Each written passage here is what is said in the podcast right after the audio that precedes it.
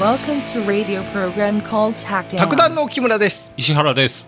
今回の本編テーマは高層ビルの敷地のイベント広場は存在しなくてはならない衝撃的な理由があったおまけテーマは YouTuber の炎上会場を興味本位で覗きに行ったら思いのほか地獄で後悔したそれでは卓談第190回です収録日が2023年の9月23日ですね。はいちょっとこの間軽くコロナにまたなりまして2回目ですけどね。うん。もう調子いいんだろ？これ、大丈夫？1日発熱してね、うん翌日ぐらいからは大丈夫だったけど、あの、家族で僕だけなったんで、ああ。もう家庭内隔離みたいな感じで。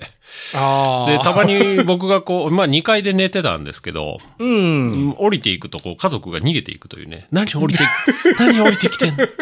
あなたは2階にいなさいみたいな感じで、こう、心優しきモンスターがこう、街で嫌われるみたいな感じでした。なんか、あれ、あれだね、あのー社会からこう、こう、隔絶されて、こう、なんか、封印されているかそうそうそう。家族みたいな。で出てきてはいけない存在みたいな。そうそうあなたはいないことになってる。そうそうそう。俺何もしないっていう感じで。フランケンじゃんそうそうそうそう。そういう感じになってました。俺、巣に帰るとか言いながらね。大変ですわ。まだあの、まだ5日目か6日目ぐらいなんで、まあ、じゃああの、リモート収録なんで、木村さんには映らないんで、大丈夫。ちょっと傷ついてんだ。そうそう、だいぶね。あ、こんなもんかと思って。家族の絆。家族の絆ってこんなもんか？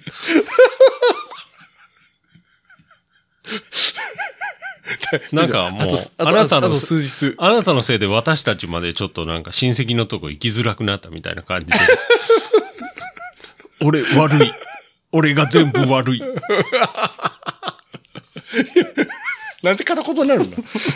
まあ、あの、行きましょうか。今日も宅建のね、今日はね、あのー令和4年の宅建の、あのーこれおリアルタイムだともう令和5年版が出てるんですけど、うん。うん。あの、オンラインの予定としては10月の26日なんで、はいまあもう宅建試験終わって1週間後ぐらいなんかね。まあ10日後か。はい。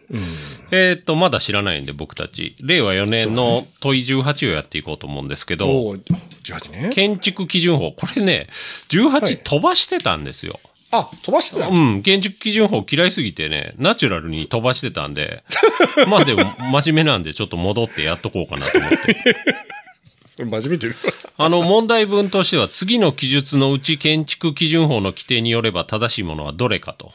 はいはい。で、選択肢の1もいくと、うん。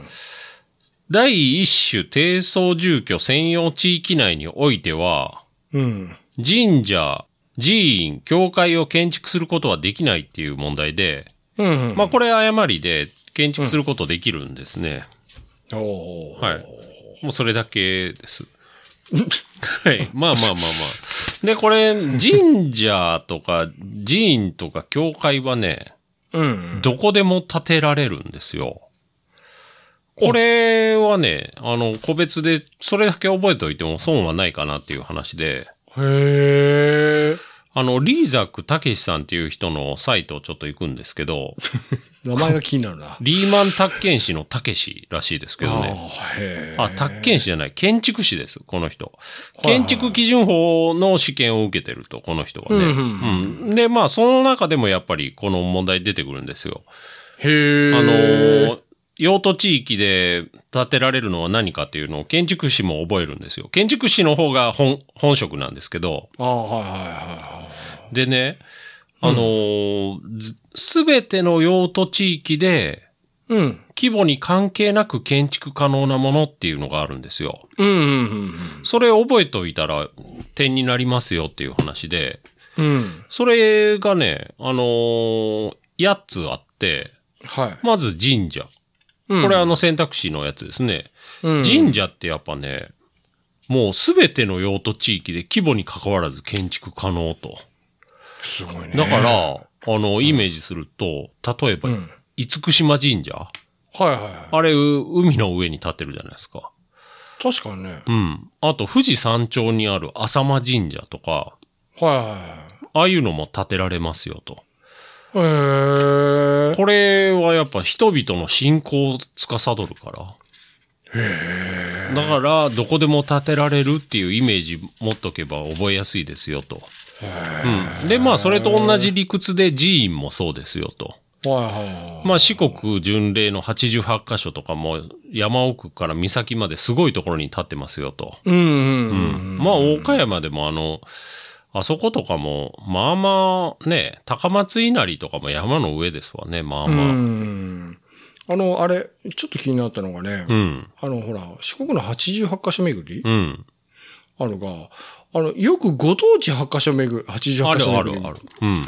うん。うん。すっごいちっちゃいお寺うね。ん。で、行ったらおらんのよね、人が。おーはい。まあ、これ来ただけみたいな感じ。うん あ、あすいません。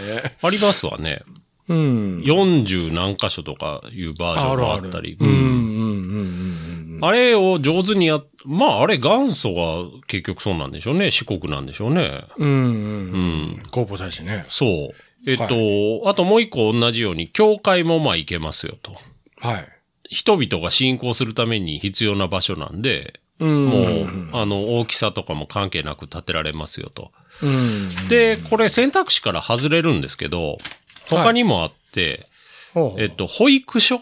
あの、0歳児から預かってくれる施設？はいはい。それはいけますよと。はあはあ。ただね、幼稚園は、うん。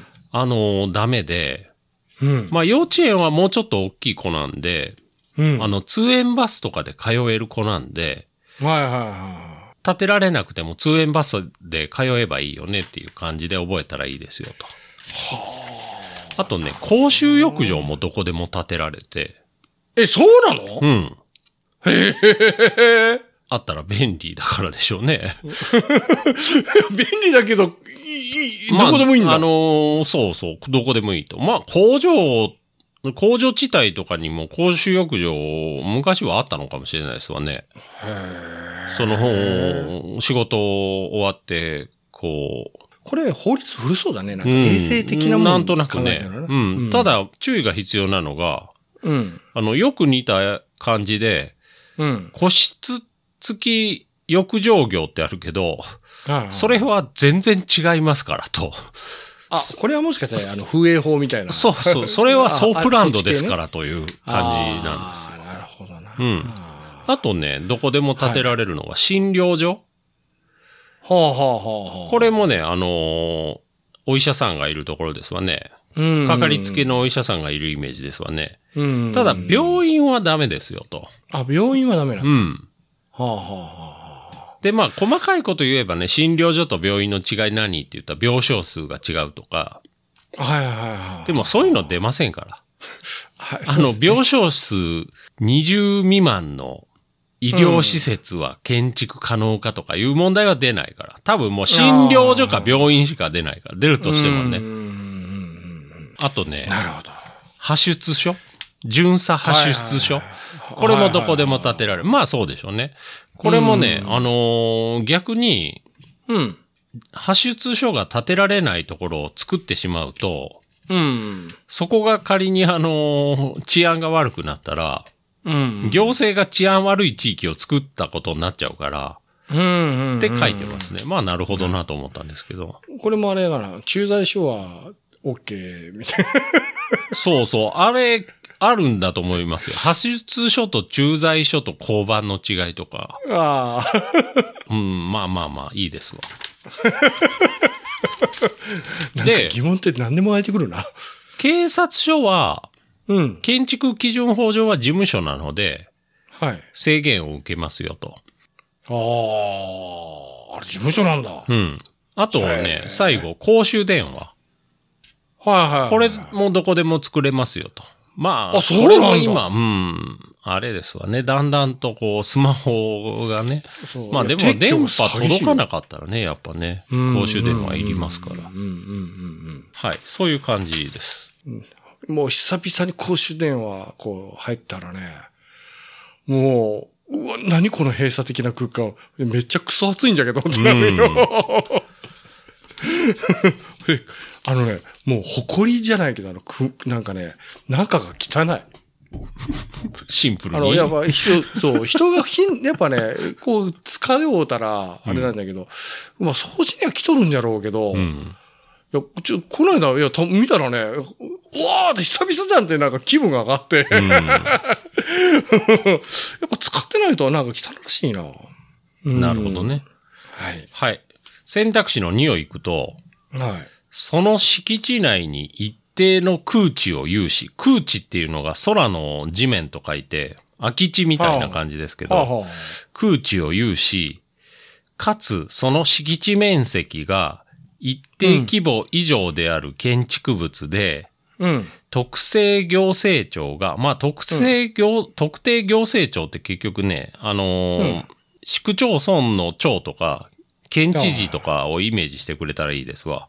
うん。交通上、安全上、防火上及び衛生上支障がなく、かつその憲兵率、容積率及び各部分の高さについて総合的な配慮がなされていることにより、市街地の環境の整備改善に資すると認めて許可したものの、憲兵率、容積率、または各部分の高さは、その許可の範囲内において、関係規定による限度を超えるものとすることができるっていう問題で、ちょっと長すぎん？長いね。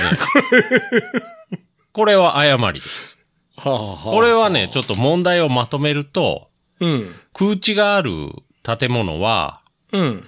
まあ、でかいやつは、うん。ちゃんとしてれば、うん。憲兵率と容積率うん。を、あの、普通の基準より緩くできますかっていう問題なんですよ。はあ、はあ、はで、これ誤りで、あ。うん。容積率は甘くできるんですよ。うん。うん。でも、憲兵率は甘くできないと。これちょっと行くとね、はい。あの、まあ、この選択肢の、このも文字自体はね、文字というか文章自体はもうあの、結局、建築基準法の59条の2をそのまま書いたのに準ずる感じです。うん。ううん。ん。もうこういう条文です。ほぼ一緒です。そうなんだ。うん。あのね、マンションとか、まあ、ビルのうん。足元にうん。空地っていうのを作ったら、うん。高い建物を建ててもいいよっていうのあるんですよ。へえ。あ、そうなんだ。例えばね、まあちょっと僕たちしかわからない話またすると、はい。山陽新聞のビルの広場とか、はいはいはあれって誰でも入れますよね。いはい。あ、あれ入っていいの？あの表の広場ね。おおあの、わかるよ。イベント広場みたいなとこあるでしょ。はいはいはい。もしくはクレドビルの表の広場とか。あの、股下、あの、あれだろ？あの、ビルの股下って感じのとこそうろ？そうそうそうそう。あれ、あれ入っていいんだ？あ、あそこだって施錠も何もないでしょ？ない。で、たまにあそこイベント。トやるでしょ？うん、イベントやってる。うん。へえ、知らんかった。入ってもいいというよりね、入るのを阻害しちゃダメなんですよ。あ、そうなんだ。うん。ああいう空地を作ったから、あの山陽新聞もクレドビルもあの高さの建物が建てられてるんですよ。限度以上のを建ててるんですよ。あ、そうなんだ。はい。そういう制度があって、空地を作ったら高いの建てていいよっていうのあって、へえ。ちょっとこれ行くとね、はあ。ホームズのホームズの記事行くと、はいはい。公開空地とはどういう存在ですかっていうので、うん。あの、高層ビルとかタワーマンションの足元に、たくさんの樹木がう植えられたオープンスペースがある場合がありますよと。広い通路みたいな感じで整備されてることもあるし。自由に通行したり利用したりできるようになってて、うん。たまにイベントとかやってるよと。で、これ、先駆けとなったのが1970年代にね、西新宿エリアで建築されたビル群で。一番最初がなんか、新宿三井ビルディングこれ1974年に竣工して、うん。あの、足元に55広場っていうのを作って、まあこれ55階建てだったんですよね。はあはあはあ。で、普段はテーブルとかベンチ置かれてるけど、定期的にコンサートとかがされてると。あと地域の催しとか。じゃああそこ公園のように入ってから休憩しても問題ないんだ。そう。知らんで。その根拠となってるのが、うん。さっきも言った建築基準法第59条の2の条文なんです。で、これせ、うんいわゆる総合設計制度っていうんですけど、うん。あの、公開空地を設けることによって、うん。容積率の割増しを受けられると。容積率っていうのが床の枚数ですわね、言うてみたら。なるほどな。これはあれだな。ちょっと、石田さん、なんか理解深めたいけん、もう一回、ちょっと問題というかあれ、選択肢に2を読んでもらえんかな。いや、読まんけど。あ、それ、そういうボケで、読んだら読んだで、木村さんが辛いというね。ほんまに読んだわ、こいつ。まあ、それで、あのー面白いでしょう、木村さんのボケ。面白いんですよ。いやいやいや、やめて。えーっとね、国内の都市公園の整備水準って、はい。諸外国に比べてかなり低いとされてると。はあはで、年々改善進んでるけど、あ。うん。防災面とか環境面を考えたらさらなる整備が望まれますよと。あただ、国や自治体が積極的に土地を取得して公園を整備することってもう困難で、まあシンプルに困難。うーん。うん。うん。うん。それを補完するのもやっぱり公開空地制度の役割として求められてるとということ。だなまあ公園的なものですから。はいはいはいはいはい。へえ、知らんかった。で、あれ、ああいうところ使い方としては、うん。あのーなんか水辺沿いみたいな感じにしたり、ああ、そうそうそう。うん。あと広場みたいにしたり、うんあとビルの屋外の通路みたいな感じにしたり、うん。まああと吹き抜け空間にしてみたり、うんうんうんうん建物の所有者や入居者に限定することなく、うん。一般の人が通行利用できるスペースであれば、特に決まった形状はないとされてますよ。なるで、よく似たのでなんかね、提供公園っていうのもあるんだけど。はい。これはあの自治体が開発するときの条件として、うん。じゃあ、て公園提供してよと。うん。で、公園作って自治体に無償で譲渡する。うん。これが提供公園なんだけど、はい。だから大規模マンションとかに隣接したり、うん。あの大規模分譲地の一角に公園が作られたりするのがそれですよと。ただこれはね、提供されるから、公園部分の維持管理は自治体がやるんですよ。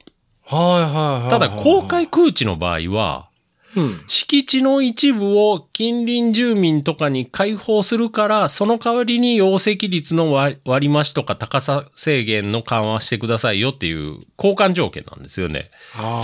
だから、あの、一般に公開してるんだけど、うん。維持管理は、あの、所有者がやると。な。うん。まあそうでしょうね。あそこ不思議な空間でしょだから。そのビルの敷地なんだけど、なんか、誰でも入れるみたいな雰囲気でうんう、んうんもう、んなんかこのビルの所有者めちゃくちゃいい人なんていう感じなんですけど、いや、あの、むしろね、あそこは、あの、山陽新聞の下なんかは、うん。あの、入っちゃいけない、あまりにもなんか、すごい作りが、うん。あの、なんか、ね、噴水じゃないけど、水もすごい流れとってうね。ん。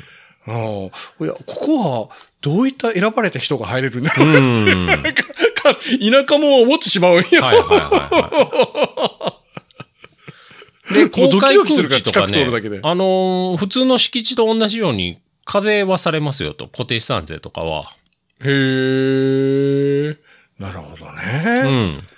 へえでも高い建物建てたりするのって、やっぱあるんだね、そういった、なんか制限というか。そうですね。うーん。まあ、やっぱり敷地いっぱいに建てたいっていうのもあるでしょうけど、そうなると街全体がすごいこう、窮屈な街になっていくから、そうだね。んあと、あれかね、防災の部分でもあまり良くないよね。ああまあまあそうですよね。消防車がつける場所がなくなるから、うんうんうんうんそういう感じですね、選択肢の2は。うん。なるほど。はい。お面白いな。次、選択肢の3。えっ、と、法第3章の規定が適用されるに至った際、うん。現に建築物が並んでいる幅員1.8メートル未満の道で、うん。あらかじめ建築審査会の同意を得て、特定行政庁が指定したものは、うん。同省の規定における道路とみなされるっていう問題で、はあ、はまあこれ正しくて、あ、はい。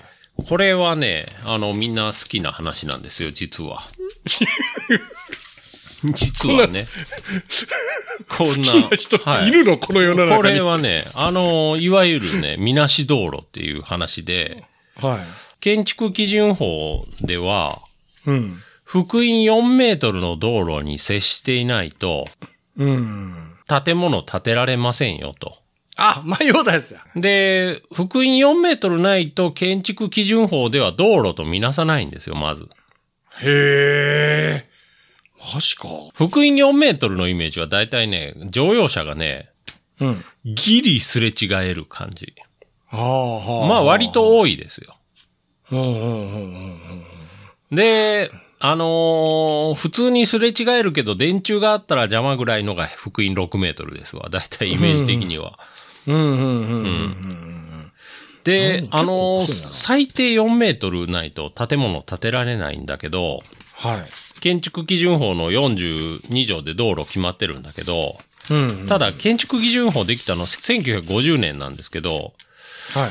その時って福音4メートル未満の道路もめっちゃあるんですよ。あそうなんだ。まだまだ全然なんですよ。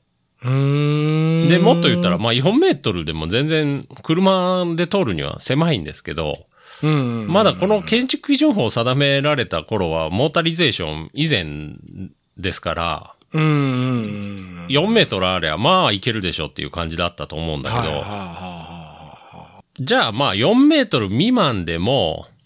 特別に道として見なしてあげますわっていう規定作って、はい。その代わり、今まあ建ってる家はいいですよと。うん。、で、これ、もし壊して次建てるときは、うん。あの、後ろに下がってくださいねっていうのを作ったんですよ。で、それをみんなやれば、うん。いずれはその道4メートルになるでしょと。ああ、なるほどね。うん。それを、だから70年前にやったんですよ。頭のいないる人が。ほどねって、これ前なんか聞いた記憶があるな、なんか。それが未だにバンバンありますから。なかなかじゃないですね。面白いね。で、まあ道路として多いのが、はあ。一見道路ってあるんですよ。あの、福音1.8メートル。はあ。で、まあ二見道路が3.6メートルなんですけど、うん。一見道路以上なんですよ。基本的にそれ見なされるのは。はあ、はだから福音1.8メートル以上で4メートル未満のやつは、あ。うん。まあ特定行政庁が指定したら二項道路っていうことになるんですよ。二項道路っていうのがその、ひ下がって、下がれば建てられるよっていう道路。うん、うん、うん。で、1.8メートル未満の道ってあるんですよ。狭いやつね。もっと狭いやつ。いすごいね。で、それは、あのーどうなのっていうのがこの選択肢。1.8メートル未満の道でうん。っていう問題なんだけど、これもね、うん建築審査会っていうところの同同意を得て、うん。、で、特定行政庁が指定したら、うん。ここも二項道路としてみ認められるんですよ。はこれが一応ね、42条の6項に定められてるから、あ。うん人によっては六甲道路っていうらしいですけどね。なんか六甲道路って言ったら神戸みたいな感じしますけどね。そうだね。うん。だからまあ阪神のイメージ、がねあの、42条6項のうん。許可を得た二項道路ですわね。うん。ううん。ん。まあそういう感じ。なるほど。だから普通はね、この二項道路の話までしか出ないんですよ。うんうん。今回だから、それをもうちょっと立ち入って1.8メートル未満はどうなのっていうのが出てね、みんなビビったと思いますけどね。ええってなったかな？そう。木村さんは、あの、動じなかったけど、そうよ。僕は動じないよ。うん。うん知らない。知らないから、あ、そう、あ、み、みんなビビるの？みたいな感じになって。ど、どこでビビるの？っていう。あの、前ね、友達とこうボクシングの試合を見ようたんよ。うん。そしたら、その、そのボクシングこう見ようて、僕はね、こう、あここのボクサーそんな大したことないなって言ったら、うんその友達は、そいつは結構ボクシングを知ってるやつで、うん。いやいや、こいつすげえんよって。だから、その知ってることによって、その物差しができて、うん。その問題のあれがわかるよね。なるほどね。まあまあそうですわね。ほんま。おっしゃる通りだと思います。もう知らないとね、ある意味無敵よ。うん。そうそうそうそう。それはある。あすいません。赤ちゃんとかが芋虫を手で掴みに行くやつですよ。そう。それね。あの、ナメクジとかもね、食べ、食べようとしますから。いや、本当あの、目の前におそらくムカデとかうん。歩いてても関係なしやもんね。ねうん。え。そこまで選択肢の4行くとね、はい。第一種住居地域内においては、はいはいはい。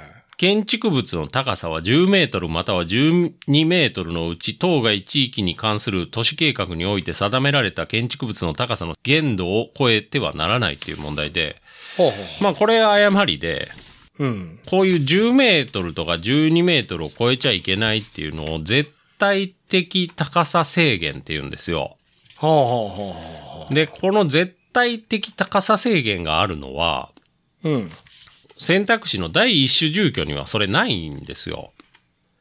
ないんだ。あるのは第一種低層住居と第二種低層住居と、うん。あと田園住居地域。うん。うん、その三つだけですね。はい。これ覚えておいてください。それだけです。あ、ははい。覚えるで、あのー市役所のサイトとかで調べたら、ここは10メートルまでとかいうの分かりますから。ああ、調べるの？そうそうそうそう。それやっとかないと、あの、土地取引するときに、あの、後になって、え、ここ建てられないの？っていうことになって、不動僕取引すんの？不動産屋が訴えられますから。訴えられちゃうんだ。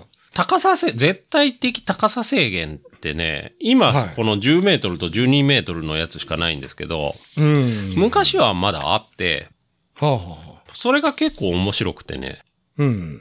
えっ、と、ウィキペディアで日本の超高層建築物っていうところの欄を行くんですけど、はい。昔はね、百尺規制ってあったんですよ。ほう。尺規制？百尺、百尺規制。これ尺百尺っていうのがね、30.303メートル。は百尺ですわ。あ。はい。尺うね。ん。これがね、あの、大正8年にできて、古いね。古いんですよ。へえ。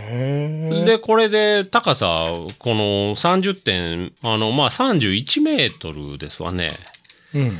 えっと、その後変わって、メーター法に変わって、31メートルになって、はいはい。それでね、街のビルの高さが揃ったんですよ。ああ。だからその、名残って今でもバンバンにあって、は大阪の御堂筋とか、い。うん。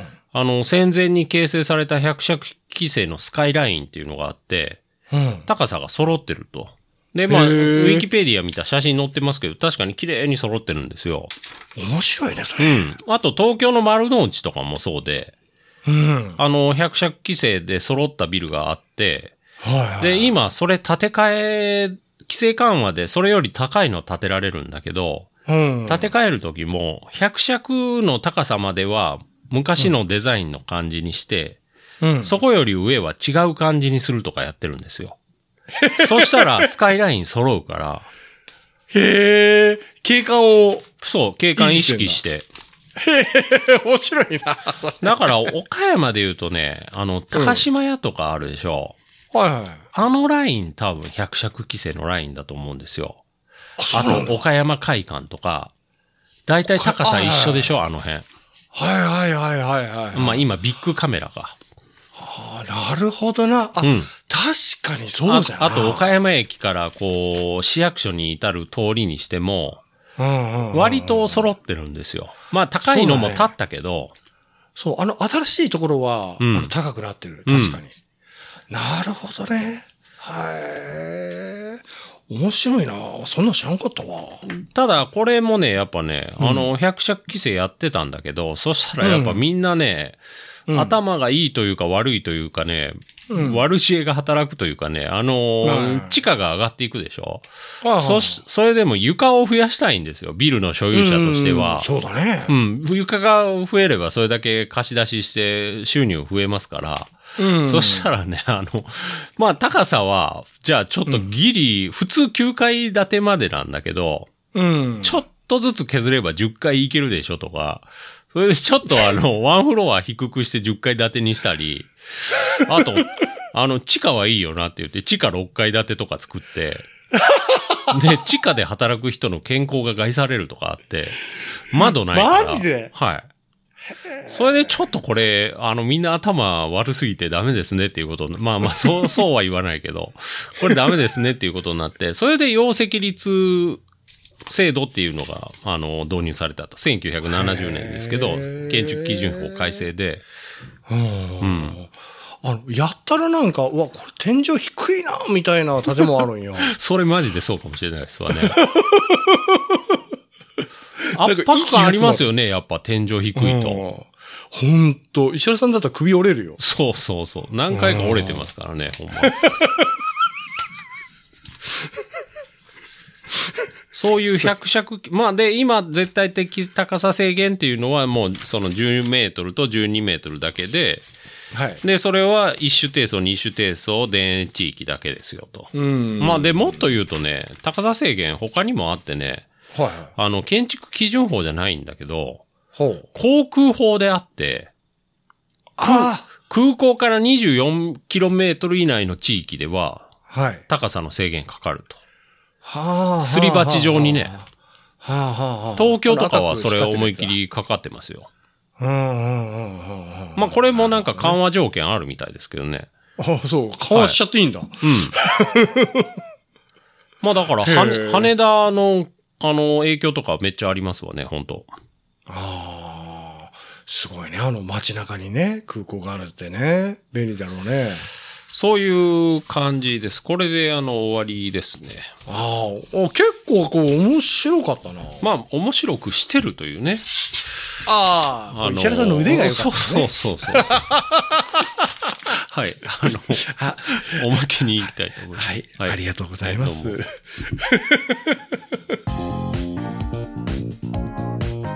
えっ、と、おまけは、まあ、軽い話題でね、ほえっ、と、YouTuber がうはい。炎上したと。しょ、しょっちゅうしてんじゃない、うん至るところで。そうそう、今回もしてしまったと。あでねあの、めっちゃ有名な YouTuber でね、あ。はい。で、それが家具頼んで、はい。めっちゃでかい家具の組み立ててないやつはいはいを配達来たんだけど、はい。はい。あの、玄関の中のあそこまで運んでくれませんか私妊娠してるんでって言ったら断られて、はい。で、なんでっていう風に YouTube で言ったら、いや、それ普通ですからっていう風に炎上しちゃったと。それをちょっと、炎上、炎上するんだ。そう、それをちょっと行こうかなと。はいうはい。ん。あの、YouTuber 有名で、はい。えっと、あの人ですわ、ユン。シュン？うん。誰誰まあ、それ、僕はちょっと申し訳ない。全く知らなかったんですけど。うん、僕も知らない。あ、全然、木村さんも知らない。はい。うん。ただね、はい。このユンって、ゆ有名なグループのメンバーだったんですよ。はいはい。それがね、バンユンですね。バンにいるユン？バン、バンとユンでバンユンですね。あこれは、僕は知らなかったんですけど、あ、はい。はい。うん。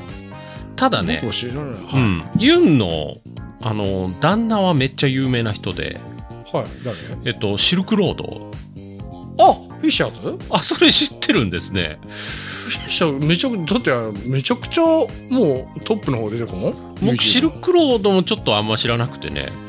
ほんと、うん、もうシルクロードって言ったら、あの、宗次郎しか思い出さなくて。お、オカリナしかね。ネタがまあ、これ、あの、石原ブログに掲載してますから、この、今、はい。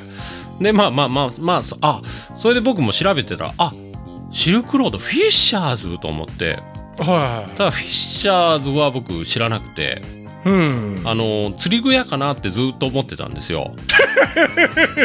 レジャックス的なところかなと思ってて。釣り具屋も YouTube する時代なのか？って思ってて。だだから、フィッシャーズのメンバー名聞いた時は僕もハッとして、あマサイ、ンダホ、モトキ、ダーマ、ザカオなんですよ。もう全員知らないなと思ってハッとしましたね。いやいやいや、ハッとしてって、ハッとしてねえじゃねえか。はい。だからもう何も知らなかったんですよ、僕は。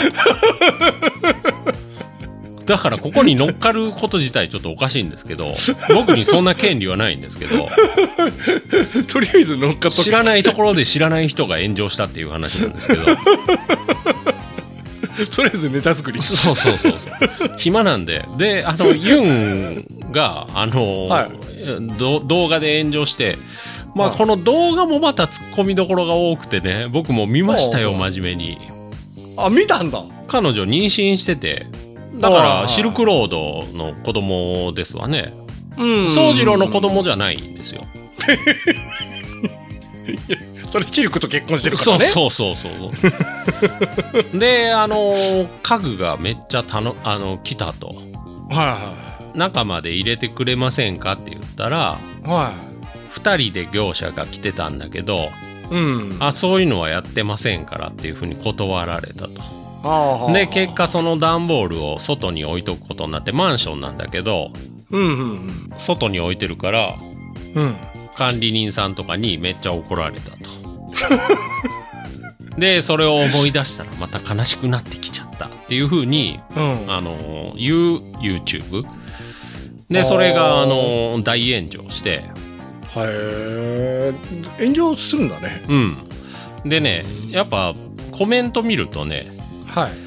明らかに対価が発生するサービスをうん。無料でやってもらおうなんて虫が良すぎるとか、ああ。そんなに大きい段ボールが3つも届くなら、うん。まず人手を用意しとくべきでしたねとか、うんうんうんうんうん。あと、なんで旦那がいる時間帯に指定しないのとか、ああ。今や、今まで甘やかされされてきたんだろうねとか、あと、自分の思い通りにならないと嘆いて同情を買おうとする子供みたいだねとか、へえ。そこまで？ん言っちゃうの？言う言われたんですね。あの、宅配って、うん。基本あれ玄関までじゃないですか。ああ、まあ。で、まあ、湯や玄関の中入れてくれる場合もあるけど、うんうん。あれ、約款とか、まあ、これ、ヤマト運輸のホームページ、今、引用するんですけど、えっと、質問が来てて、ヤマト運輸に、う。はい。大きい荷物や重い荷物は家の中で受け渡しできますかっていう質問で、はあはあ。答えとしては、申し訳ございませんが、家の中へ入ってお荷物の受け渡しはできませんと。もうはっきり言ってるんですよ。うんうんうんだから玄関先での荷物の受け渡しとなりますと。で、まあ、オプション的に楽々家財宅急便とか、うん梱包発送頼める便とかいうのがありますよと。有料ですよとこれやっぱね、あの、中に入れて。床を傷つけたとか、ああと家の中の財布がなくなったとか、あ、なるほどな。余計なトラブルを生む。はいはいはい。で、まあもう、あの、線引きが難しいですよね。家の中でじゃあどこまでやってくれるんですかみたいな。はあはあはあ。ちょっと納屋まで、納屋の2階まで運んでくれ 欲しいんだけどとか。あー、まあそういうこと言う人実際いますけど、ああ。っていうかあれだね。うん。あの、もう基本的にこう、ドアをガチャって開けるじゃん。はい。ドアを開けたら、そのドアのところで手。渡してもらうっていうのそがう。そこが線引き。ここまでっていうのを線引きするとしたらそこしかないんでしょうね。あなるほどな。うんあーあの、あれだね、あの、重たいもんとか、まあ僕なんかは全然大丈夫だけど、うん。あの、さっきの妊婦さんとかになったら、うん。あれだね、確かに困っちゃうのは困っちゃうだろうね。そうでしょうね。でも計画的にしなきゃいけないってことなんだね。ニトリのホームページとか見るんですけど、うん。あの、大型家具のは納品方法でうん。何種類かありますよと。はいはい。で、玄関先納品っていうのがまずありますと。はい。これは玄関先でのお渡しですよと。うん。送料お安いですけど、うん。あの、お部屋の中まで入れませんよと。うんうんうん。で、配達、配送員設置っていうのもありますよと。はいはこれはあの、料金かかりますよと。ただ、設置までしますからと。で、これ料金やっぱ5000円とかかかりますから。なるほどな。だから、このユンは、うん。5000円のやつを、ちょっとこれやってくれませんかみたいな感じで頼んだ感じなんですよ。ああ、はあ、はあ、はあ、なるほどね。うん。この日本のあのいろんなそのほらあのただの過剰サービスが溢れたあ世界じゃない、はいはいはいはいはい。日本でうね、ん。だから本人はそんな悪気はなかったんじゃろうけど、うん。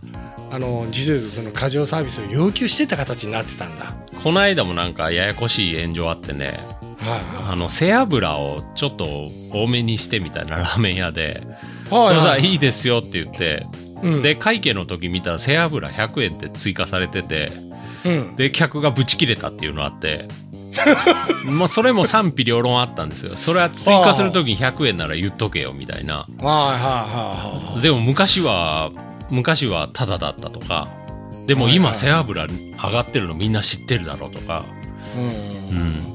あ背脂100円でぶち切れるのもちょっと嫌だね。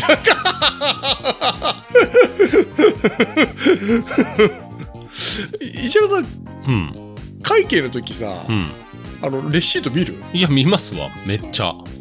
あ見る？うん。ああそうなんだ、は ああれみんな見るのかなと思ってい。わ、なんかこう、やっぱリッチも違いますね。なんかあれ見ないことないでもいや、プアマンは、プアマンは見るんですけどね。リッチ、はい。リッチマンはやっぱ見ないですわね。あ僕リッチマンじゃないけどあの見ないかなもうあンじゃないけどねの、少々違ってても気にしないと。で、あれでしょ？本当のより安かったら言うんでしょ？逆に木村さんは善人だから。お、これ間違ってないかい？っていうふうに。いやいや間違ってるかどうかも僕はちょっと言うか言わないか自信がないですよ。まあこれ言わないのは犯罪になるんですけど。あそうなんだはい。これは、あの、お釣りが多いの言わないとかいうのは犯罪ですから。へえあ知ってて言わないのは犯罪そうです。ああね。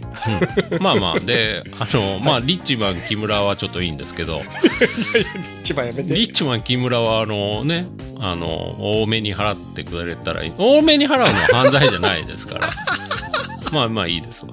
で、これ僕感心したのが、また今回ね、ヤフーコメントがね、はい。いいコメントあってね、はあのー読むとね、最近こういう発信力のある方が、いうん日常での不満を話題する、話題にすることが多いように思いますが、それは SNS の使い方としてどうかと思いますと。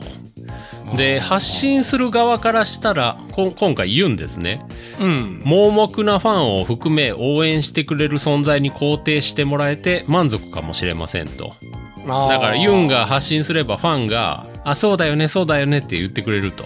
で、ユンは満足すると。うんでも、こういう発信の多くは、うん。ファンの受け止め方と世間一般での受けと受け止め方に差があることも多く、だからファンは喜んでくれるけど、普通の人はそうでもないかもしれないよと。で、結局発信者のイメージを損ねてしまうことも珍しくありませんと。まあ今回まさに損ねてるんですよね。で、生きていたらそりゃ愚痴りたくなるような出来事は誰にでも起こりますよと。それをいちいち発信してやり玉にあげる。エンターテイメントでも何でもないものを垂れ垂れ流すのはあまり気分のいいことではないなと思いますと。まあ大人ですわ、このコメント。もう素晴らしいなと思って。おお大人すぎるねいや すごいなーね、こんななヤフーを見てる場合じゃないんですよ、この人も。もうちょっと叱るべきところでね、あの、文章を書くお仕事なさったらどうなのかなって思うんですけど。裁判官にでもなれそうなまあまあまあまあ、本当ね。あの、裁判の判決文書くの大変だって言いますから、まああまあまあ、この人ほんま、なんか、ちゃんとこう、気持ちを文章にまとめられて偉いなと思ってね、うん僕たちとかねすごいなとかいう感想しかないんですけど、そう。すげえとか。そうそう。ほげーって。へー。いいと思うぐらいしか。なんかこれ読んでたら、ああ、そうか、そうだよなって、僕もちょっと心が洗われて、安心できた自というかなんか自分がすごく賠償な存在にかんまあまあそうですわね。感じてしまうとなんでこうね、あの、さっきの YouTube とか Twitter のコメントはね、辛辣だったんだけど、はいこっちの辛辣さはまたちょっと安心感のある辛辣さなんですよ。まともだなっていう安心感。あそうだねうん。うんうんそうもう本当にあのククール結構クールにうん。分析して、そう。うん、ほんでなんかあのしかもちゃんと教えてくれてる感じもするで、これだから Yahoo コメントね、今電話番号必須なんですよ。あそうなの？うん。電話認証がいるんですよ。へえこれだけでみんな全然違うのかなと思って、そのみみんなというか、今までのうぞうむぞうがなくないなくなったのかもしれないですよね。昔ヤフーコメントって荒れるところの代表でしたから、あ本当に、うんあのすごく悩んでますって言って下のコメントにクソボケしねって書いてる、うん。あの病むようなことはないんだなで、まあこれ僕も動画見たんですよ、全部。うんフル尺で。はえっとね、だいたい16分ぐらいあったのかな。い耐えれたんだうん、まあ、まあ、いろいろ地獄だったんですけど、だから皆さんにはあんまりおすすめできないんですけど、で、これ内容としてはね、このユンさん、28歳ですわ、はい。が食事をしながら語る、語るっていうものなんですよ。で、はあ。まずその食事風景がまずもう気になりすぎるんですよ。あそうなあの、クッションが大量に置いてあるソファーがあるんですけど、はそのソファーの前に腰掛けて、いうん。で、ローテーブルを置いて、うん。その上にカセットコンロを置いて、うん。その上に鉄板引いて、うん。そこで焼肉するっていうメニューなんですよ、まず。はいはいはいはいだからね、その焼肉する環境じゃないんですよ。そのソファーとクッションっていうのは、そうだね。ちょっともう匂いが気になりすぎて、うん。油めっちゃ散るよね。本人もあのやりながら、これやると匂いがすごいんだよねとか言ってるんだけど、いや、そりゃそうでしょってなるんですよ。うんあとヌメヌメするよなんかそう思いますわ。で、そのクッションに全部つくよっていう感じが、ももう気になりすぎて。あと、室内でカセットコンロもちょっと気になるんですよ。あちょっと一人でやってると、一人でやってるんですよ、これ。あああああとね、カセットコンロの上にうん引いた鉄板がでかいんですよ。カセットコンロより 明らかにはみ出してて、そう、爆発するやつなんですよ、これ。輻射熱で。それも気になりだして僕見てたら、うわ、これやばいなと思って。で、後ろの犬とかいて、犬とか逃げていくんです。あ、あの犬は大丈夫だとか思って。こうガンガン焼きながら食うんですけど、大丈夫かなっていうのは。あの妊娠してる方なのよねそうそうそうそう。いきなりだから目の前で爆発されたらどうしようかなと思って。これ、グロ動画の URL じゃないよな、みたいな。っ ていうか本当に炎上してしまうんじゃないかとそうそう、ああ、普通に、あの、正しい意味での炎上。うん次2回目の時に頭がチリチリになってたらああなんか爆発したかなと思うはいはい。木村さん、それ好き、好きよね。まあまあいいですわ。で、僕もちょっともう、あの、僕は僕でもう、それ見ながら意識遠のきそうになったんですけど、ちょっと心配すぎて。気になって気になってそうそうそう。もうやめてくれっていう感じになって。で、意識飛んだら困るから2倍速で見たんですけど、僕も。10 16分ちょっと耐えれんわと思って。で、まあ、内容としてもね、あのーえっ、と、内容としてはね、最近はいオートミール生活をしているとか、はいはいあと、ネットフリックスのワンピースが面白いとか、はあ。で、あと、配達員がムカつくっていう話な、話で、まあ、正直ね、クソどうでもいいなと思ったんですよ。そうえでもそれ見る人いるんだね。そうそう、いやもう、いや、それはね、卓談とかの数万倍言いますから、へ僕は辛かったけど、えうん。つ辛くない人もじゃあ世の中そうにたくさん辛くない。まあ僕的には8分間の地獄だったんですけど、それは本当にね。じゃあ見る人によったらそう16分のこの私服なとこそうそうそうそうそう。で、あとね、あのまあ、旦那がシルクロードじゃないですか。はいはいで、旦那の自慢とかも始まるんですよ。で、こ、この人たち別居してるらしくて、結婚してるけど別居生活あそうなのうん。で、旦那いい人っていう話してて、うんあのね、旦那は時々ね、あの、フルーツ買ってきてくれるからめっちゃいい人とか言うんですけど、いや、あの、配達員もっと重いもの運んでくれましたからっていうのが僕の中では 人への感謝ね。そうそう。配達員の感謝どこ行ったのっていうね。ああなるほどね、うんもうあのい今の世の中ってお金を払えば何でもありなんだよみたいな社会じゃなくてね あとね、あの、に、なんか後半の方で、でも最近私妊娠してから、あの、コメント欄がめめっちゃ温かくなってみんなめっちゃ優しいコメントくれるみたいなこと言ってるんですけど、まあこの動画のコメントに関してはみんな辛辣でしたから、ちょっとね、ちょっと笑けたんですけど、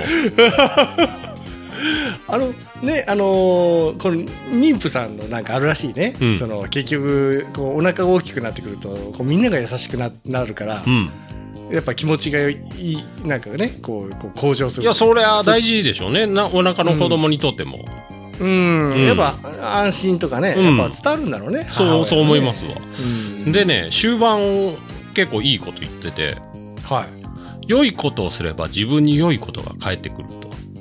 で、悪いことをすれば悪いことが返ってくる風な、結構いいこと風のこと言ってるんですけど、いや、今回まさに自分が悪いこと言って悪いこと返ってきてるなっていうのがちょっとね、ちょっと皮肉だなっていう風にちょっと思思ったの。あなんかあれひねりが効いてるねあの、うん、そうなんですよ、ほんまね。だからやっぱ大したもんだなと思ってね。これ伸びるわうん。で、まあ、伸びて炎上して2日後ぐらいに、あの、うん結局謝罪に追い込まれたと。謝罪したんだ、うん。まあ、気の毒にね。えーまあ、謝罪も伸びてますよ。4万いいねとかついてますから、ツイッターで。大したもんですわ。はい、偉いですあなんよ。かあれだね全部エンタメだねうん。まあまあ、そうですね。ねやっぱ炎上もエンタメなんだ、うん。いや、それはそうでしょうね。炎上が一番伸びるみたいですから。まあでも炎上の伸び方は嫌だな、うん。まあこれねだから地獄を味わいたい人はこれ見たらいいですわ。本当に。手軽に地獄を見てみたいなっていう人。YouTube ってその結局 YouTuber のその私生活の報告みたいなんだろ？うん。はあまあよまあ好きな人はいるんだろうね これがあのね地獄を見たっていう地獄を見たっていう話でしたっけ？なな何か忘れたんですけどあのーおまけです。何か忘れた、はい。宗次郎かと思ったら違ったっていう話。で いや違う違うだいぶ変わってる、はい。おまけでした。はい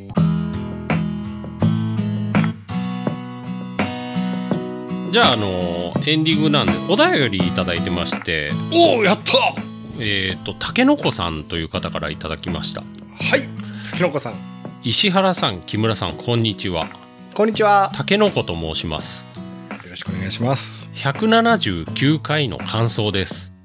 はい地主と借地権者のバトル、とても面白かったです。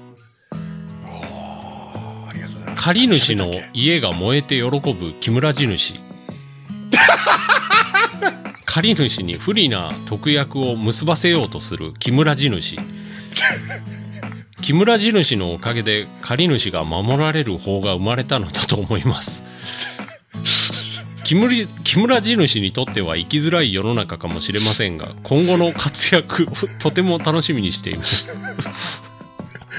歪んで伝わってねね 人の不幸はね喜んじゃダメよ ドラえもんとかがね、あのー先祖が同じ顔してるっていうのはありますけどね。木村さんもそうかもしれないですよね。あの先祖の木村地主が同じ顔してたみたいな。取り立ても激しいんだうん。で、そのおかげで、あのー借地借家法が成立したと。みんな感謝しな。卓談も200回に迫る勢いですね。はい。いつも楽しい放送を聞かせていただき、ありがとうございます。あこちらこそありがとうございます。以前の放送で朝早くに収録していらっしゃるとおっしゃっていましたが、今もそうなのでしょうか、今日は6時半から？そうですね。うん。最近ちょっとあの昼収録っていうのもねね。ょっとやってみて。まあまあいいじゃん、うん。昼はね、うん。頭の回転がだいぶ違う。だいぶ違うと。だいぶ違う、なるほど。うん、口模様もあるしね、まだまだ暑い日が続きますのでお体に気をつけてお過ごしください。といただきました。これがねいただいたのが8月23だったんでねちょっと前なんですけど、でオンラインが10月26なんで、まあオンラインの頃にはだいぶもう涼しくなってるかもしれないですね。うんまあでも地球はもう終わりですよ本当に。い いきなり来たねなんか、はい。もう申し訳ないですけど。びっくりしたよ。はい。もう終わります。ノストラダムスのね、はい。まあ、世代としてはね。はいね。あのあーなんかととうとう終焉の時が来たのか、みたいな。ちょっとずれてたのかっていうね、うんなんかでも本当あれだね、うん。これ毎年こんな勢いで暑くなってさ暑い日が長くなってうん。いったら、岡山でももうできなくなっちゃうね。いやそういう問題じゃないです本当に。本当にね。それはねのんき それ言うんだったら別に逆のことも言えるじゃない。もうパイナップルできるねとか。マンゴーできるわ。ねそうそうそう。ラッキーって。のんきかな？うん。まあでもね確かに異常っちゃ異常だね。まあ無理ですわね結局。ああのもう人間には。あ止めれない。止めれない止めれないしそういう新しい制度にも多分入っていけない。うん。んじゃあもう悪くなる一方なんだ。うん。あー。すごいね。この加速するけどブレーキがない状態で崖に向かって走ってるような感じ、うん。もうそずっとアクセル踏み,、踏みっぱなしでね。うん。ああなるほどね。なんかいや竹の子さんがだいぶずれたね。はいはいまああのいただきもありがとうございます。うんありがとうございます、もうね力になります。こうさっきほら8月の終わり頃にもらったやつってあれなんだね。結構今もらってるんだね。い。やまああたまたまそういう感じになっててね。ああそうなんだ。うん。うん。まあ収録もだって1週間刻みなんでうん。それだけで1週間遅れる可能性あるんで。うん。うん。いや本当嬉しいなほん結構ねやっぱねお便りもらうとやっぱ活力というかね、うん。よし頑張ろうみたいな感じになるんですそうよですね。本当うん。に本当にそう思います。うん、あの淡々としてるね。いやなそれないと霞に向かって喋ってるような感じですから。本当ね、ええ。そうそうそうそうそう。自分そう。もう僕らの本当のただ単にこうおしゃべりみたいになっちゃう、ね、仏壇の前で喋ってるのと一緒ですから ありがとうございます。ありがとうございますっていいやあのね今日はこういうことがありましてとかいうふうに、うん。それはそれでいいんですけど。まあね、はい。うん、確かにね、うん。そう結局あの僕ら誰かに向かって発信してて結構一方通行なんですよね。あまあそうですよね。そう、ん。だからこのお便りだけがとかあの、まあ、今 LINE でね、うん。気がつながってる人たちが聞いてくれてそれでき、聞きましたよとか今回の回何々が良かったですよとかうん。そうそういうのもらったらあーってこうなんかこう一方通行じゃなくなるってすっごい励みになるんですよ、ね、聞いてる人いるんだって思いますよね本当。マジかよ。そうそうちょっとあの大丈夫かよとか、ねうん。そうなんですよ。そうだから本当にありがたいです、はい。ありがとうございます。はい。じゃあこれで終わりですじゃあ閉めちゃいますよ。今回もお聴きいただきありがとうございました。皆様からのお便りをお待ちしています。配信予定とお便りの宛先はホームページでご確認ください。では次回もポッドキャストでお会いしましょう。さよなら。さよなら。